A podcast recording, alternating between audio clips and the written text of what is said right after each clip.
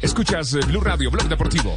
Eh, está en este momento en línea eh, el doctor César Guzmán, que es el presidente y mayor accionista de Patriotas de Boyacá, equipo que en este momento está eh, pendiente de, resultados propios y resultados de terceros para poder mantener la categoría. Eh, lo, voy a poner en antecedentes. Yo mm, estaba en una diligencia eh, de tipo profesional el viernes pasado, no pude venir al programa. tampoco los muchachos pudieron contactar al doctor Guzmán porque él, eh, dentro de la investigación que estábamos haciendo de qué es lo que se está promoviendo para mejorar el arbitraje en Colombia, porque tenemos la información de que hay ocho equipos que fueron delegados para que presenten un proyecto en el que los árbitros se conviertan en profesionales y tengamos verdaderos árbitros al servicio del fútbol. Entonces, eh, intenté buscar al doctor Guzmán eh, hablé apenas unos minutos con él y eh, quedamos de tener una conversación mucho más extensa a esta hora en, Blog Deportivo. Eh, ¿Lo pillamos dónde, doctor Guzmán? Hola Javier, muy buenas noches. bueno, ah, buenas noches, debe ser que está en Europa. Está en Europa, sí. sí. Javier, pues, un, saludo para usted, un saludo para la mesa de trabajo, un saludo para todos sus oyentes. Bueno, eh, eh, usted hace parte de ese equipo, de, ese grupo de, eh, presidentes o directivos de clubes que están tratando de transformar el arbitraje en Colombia. Pues Javier, yo no soy parte de ese grupo de presidentes delegados para ese propósito, pero sí soy de ese grupo de presidentes preocupados. Ese grupo de presidentes que están sumamente preocupados con lo que está pasando con el tema del arbitraje, porque estamos eh, determinando y estamos dejando a otra clase de, suertes eh, los resultados de los partidos. Ya no va por el desarrollo.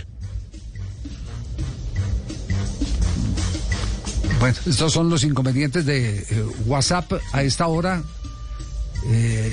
porque, porque, lo tenemos por, un, por línea de WhatsApp con César Guzmán. A ver si volvemos y restablecemos la comunicación con eh, el mayor accionista de Patriotas de, Boyacá. Entonces no hace parte, es claro, no hace parte del grupo de los ocho que está evaluando, que está evaluando, pero sí del resto de presidentes que están preocupados. Ya, ya volvimos a recuperar señal, eh, doctor Guzmán. Eh, prosiga, por favor. Sí. Sí, lo escucho. Entonces le contaba que soy de ese grupo de presidentes que está preocupado por las situaciones que están pasando en relación con el arbitraje, porque ya no son los equipos los que los que deciden y los jugadores los que deciden la suerte del, resultado, con, con, un buen actuar o no, sino son los árbitros los que están tomando las decisiones de los resultados de los partidos y desafortunadamente es en cada fecha. Cada fecha ve uno esta clase de, de, determinaciones eh, adversas eh, y las ve uno en, en, cuatro o cinco partidos de la fecha y, y eso es sumamente preocupante. Ya, eh, y, en la administración ha habido alguna gestión aparte de la convocatoria a esa junta de gurús para arreglar el arbitraje? La verdad, la verdad, Javier, poco.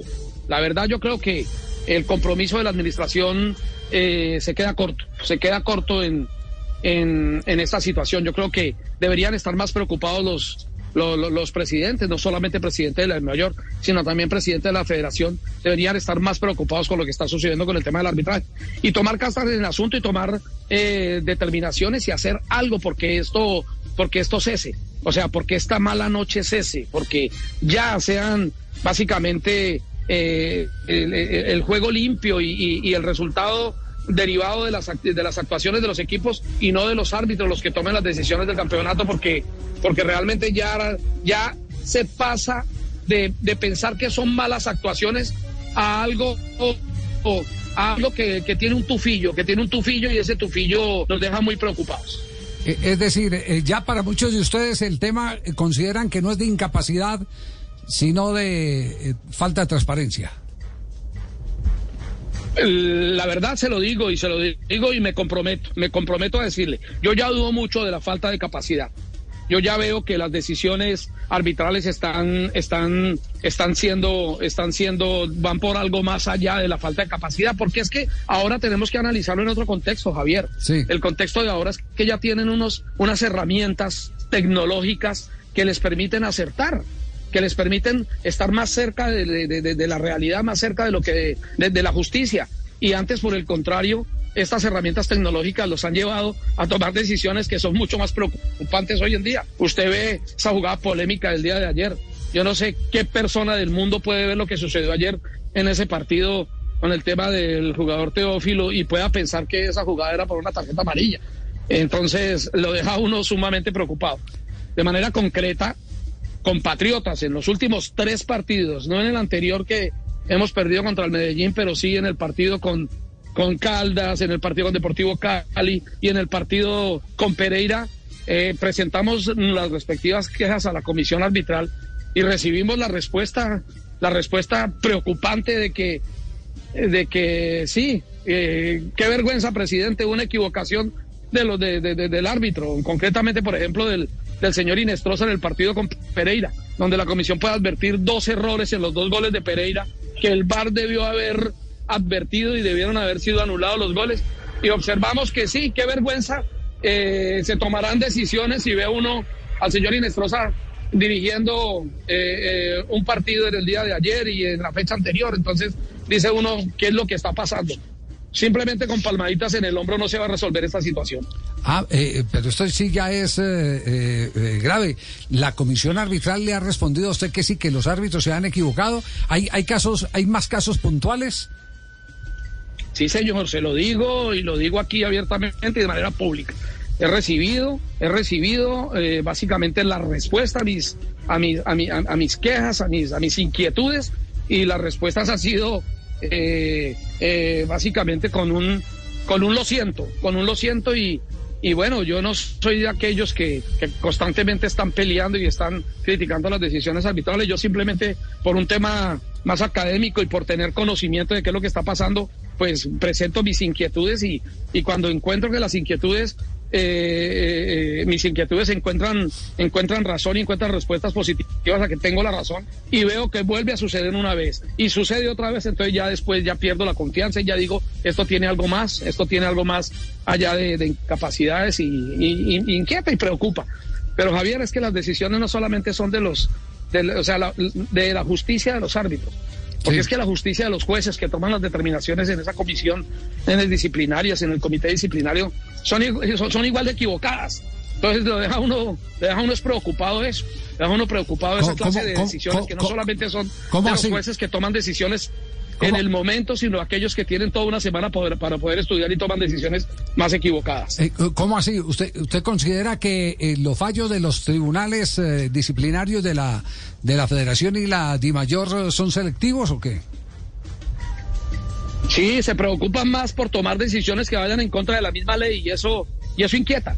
O sea, cuando, cuando, cuando, cuando exacerban esa, esas, esas discutidas capacidades intelectuales para tomar decisiones, pero, pero van mucho más allá de la interpretación de las normas y toman decisiones que van en contra de ellas, queda uno mucho más preocupado, porque se preocupa uno más cuando, cuando los que tienen conocimiento, cuando los que, los que se dicen eruditos toman decisiones adversas y contrarias a la ley, lo, lo inquietan a uno mucho más, lo inquietan a uno mucho más, más cuando, cuando hemos llevado toda una vida eh, trabajando en, en, en en el estudio de la ley y en el trabajo del derecho, pues encuentra uno algunas decisiones que lo dejan pues sumamente preocupado. Como por ejemplo, ¿cuál? A ver, que lo, que lo tenga así mortificado como, como jurista, ¿qué es usted? Usted sabe que desde hace mucho rato tuve bastantes inquietudes en relación con la inscripción de los jugadores de Atlético Nacional, siete jugadores que fueron inscritos eh, eh, por fuera del periodo de tiempo. Eh, y eso es el 30% de la plantilla de un equipo.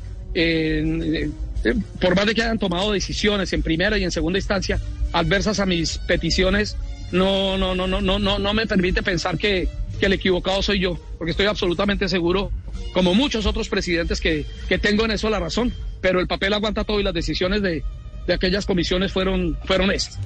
Pero otra que me preocupa bastante, Javier, es que hemos venido desde hace mucho rato viendo cómo eh, los aficionados invaden el terreno de juego. Lo vimos en el partido contra Santa Fe y Atlético Nacional, lo vimos en el un partido del Deportivo Cali, lo vimos en un partido de América de Cali cuando quisieron agredir al técnico de América de Cali. un número de, numeroso de vándalos ingresando a tomarse por su cuenta los estadios y, las decisiones de aquellos jueces y las decisiones de la administración, básicamente por congraciarse con, con, con, con, con, con alguien, con aquellos presidentes o con aquellas instituciones, no cumplen la ley eh, en lo ordenado por, por las normas, como la es el artículo 84 del Código Disciplinario Único, que tajantemente determina que invasión al terreno de juego da para suspensión de la plaza. Ahora vemos, después de todos estos hechos, lo que ha pasado en, en Armenia. Ustedes pudieron observar en Armenia cómo más de 250 personas invadieron la cancha, cómo agredieron a los árbitros. Un informe arbitral que contempla algo que hace 30 o 40 años no se veía en Colombia. Incluso después, incluso después del asesinato del señor Ortega en el año 1989, yo que llevo casi 30 años en esto del fútbol, que usted lo sabe, Javier, nunca había yo escuchado que un eh, árbitro, una terna arbitral pudiera manifestar en su informe que fueron perseguidos en el terreno de juego con un puñal. Entonces, ahora, advierte el informe arbitral que fueron agredidos jugadores, agredidos policías, agredidos los árbitros. A un árbitro le pegaron una patada y estuvo lesionado de un tobillo. Pero además está confirmado en el informe que fueron perseguidos por un puñal y resulta que ahora suspenden la tribuna norte solamente, una sanción parcial, suspendiendo la tribuna norte, después de que dos fechas anteriores habían suspendido la tribuna oriental. Entonces ahora el tribunal lo que pretende es darle vuelta, darle una vuelta en círculo al estadio, suspendiendo la oriental, después la norte, después la occidental. ¿Qué está esperando? El presidente de nuestra mayor, ¿qué están esperando los jueces? ¿Que haya un muerto? Lo que están esperando es que haya un muerto en un terreno de juego para así poder tomar la decisión que ordena la ley. Es que no estoy diciendo una cosa distinta a lo que ordena la norma. La norma determina que la invasión al terreno de juego da una suspensión de la plaza y agravada ella con un mayor número de fechas cuando es agredido los árbitros. Y acá no solamente fueron agredidos los árbitros, sino que los persiguieron con un puñal. Eso es sumamente grave. Pero eso no llamó la atención de mi presidente cuando lo llamé a hacerle esa inquietud y, estaba ocupado y no me pudo regresar la llamada. Ya, eh, a ver, aquí, aquí eh, eh, creo entender que lo que lo que pasó fue que se abrió una puerta con un equipo y ya no hubo manera de cerrarla y, y, se está abriendo con, con todos en este tema tan delicado del artículo 84. Javier, no te, no te escuché muy bien. ¿Me puedes repetir? Sí, sí, sí, que, que, me, queda me queda una inquietud. Eh, no sé si, si estoy eh, actuando maliciosamente o, o, si esa era la intención eh, de sus palabras. Da, da, la, da la idea de que le abrieron la puerta a un club y después se la tuvieron que abrir a los demás siendo complacientes con algo que está castigado en el artículo 84. Usted, usted lo ha advertido perfectamente de lo que yo estoy diciendo. Por congraciarse inicialmente con clubes poderosos, entonces ahora, ahora a todo el que le suceda lo mismo, van a tener que tomar la misma decisión. El artículo 84 es absolutamente claro y ustedes tienen la oportunidad de leerlo eh, una invasión al terreno de juego es suspensión de la plaza. No existe una suspensión parcial de la plaza por esta clase de conductas y esta clase de actividades. Máxime cuando ha sucedido lo que le estoy diciendo. Hace 30 años yo no veía que a un árbitro lo persiguieran con un puñal. Y lo persiguieron con un puñal. Ahí lo dice claramente el informe. A uno de los árbitros le pegaron. Y la decisión es suspender una tribuna. Entonces mañana todos esos vándalos entrarán a una tribuna diferente y ¿Qué va a pasar? Ahora jugamos un partido el día domingo, Patriotas contra Deportes Quindío. Vamos a jugar la categoría, vamos a jugar la categoría y, no sé qué va a pasar, no sé qué va a pasar, pero, pero yo sí estoy sumamente preocupado.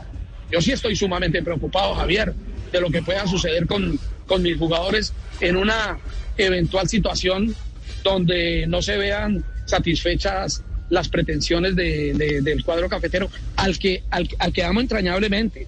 Usted recuerda que fui el dueño de ese equipo y, y, su, su, su, mayor accionista durante cerca de siete u ocho años. Un equipo y una ciudad a la que, a la que amo porque es parte de, parte de, mi historia, parte de todo lo que ha tenido que ver con mi familia, el departamento del Quindío y el Deportes Quindío. Y, pero sí estoy sumamente preocupado eh, con lo que está pasando y con las decisiones que toman nuestros tribunales y la falta de preocupación que tiene nuestra administración por ello. Ya, eh, creo que el mensaje ha sido claro. Eh, ¿Algún temor que lo vayan a sancionar? Eh, porque últimamente hemos Ah, estado de sí. malas, todo el que habla en este programa lo sanciona. No, ningún temor, yo no vivo de temores, Javier. Hace mucho rato me pasaron los temores. Yo hablo, hablo claro y hablo claro y cuando hablo, hablo de manera propositiva. Yo no hablo por criticar, yo hablo porque las cosas mejoren y es un llamado de atención. Desde hace mucho rato lo he venido diciendo y lo he venido diciendo desde hace mucho rato. No estoy de acuerdo y, y, y disiento mucho de esas decisiones de nuestros jueces que toman decisiones que van eh, eh, eh, eh, en todo, van en todo sentido menos en el sentido que quiere la ley. Bueno, clarito, yo creo que no necesita comentarios adicionales. Lo que ha expuesto el presidente de Patriotas, el doctor César Guzmán. Doctor Guzmán, muy, muy amable, muchas gracias. Bueno, un abrazo, un abrazo para ustedes. Buenas cenas. Si está de noche allá es porque está en Europa. Chao. Hasta luego. bueno, gracias. Chao, Hasta luego. muy amable. Que esté muy bien. Gracias. Hasta luego. Bueno, Hasta luego. contundente. Duro, ¿no? Ah, sí, sí, sí, sí, contundente. Ojo con ese partido, como lo dice él. Dos de la Ojo con tarde ese el domingo. partido. Claro, porque los de norte del centenario van para sur. Y donde que donde pierda o empaten, el descendido va a ser el Deportes Quindío. Lo linda que está la cancha del batallón Ayacucho, cancha neutral. podría- Dos de la tarde, 45 minutos. Estás escuchando Blog Deportivo.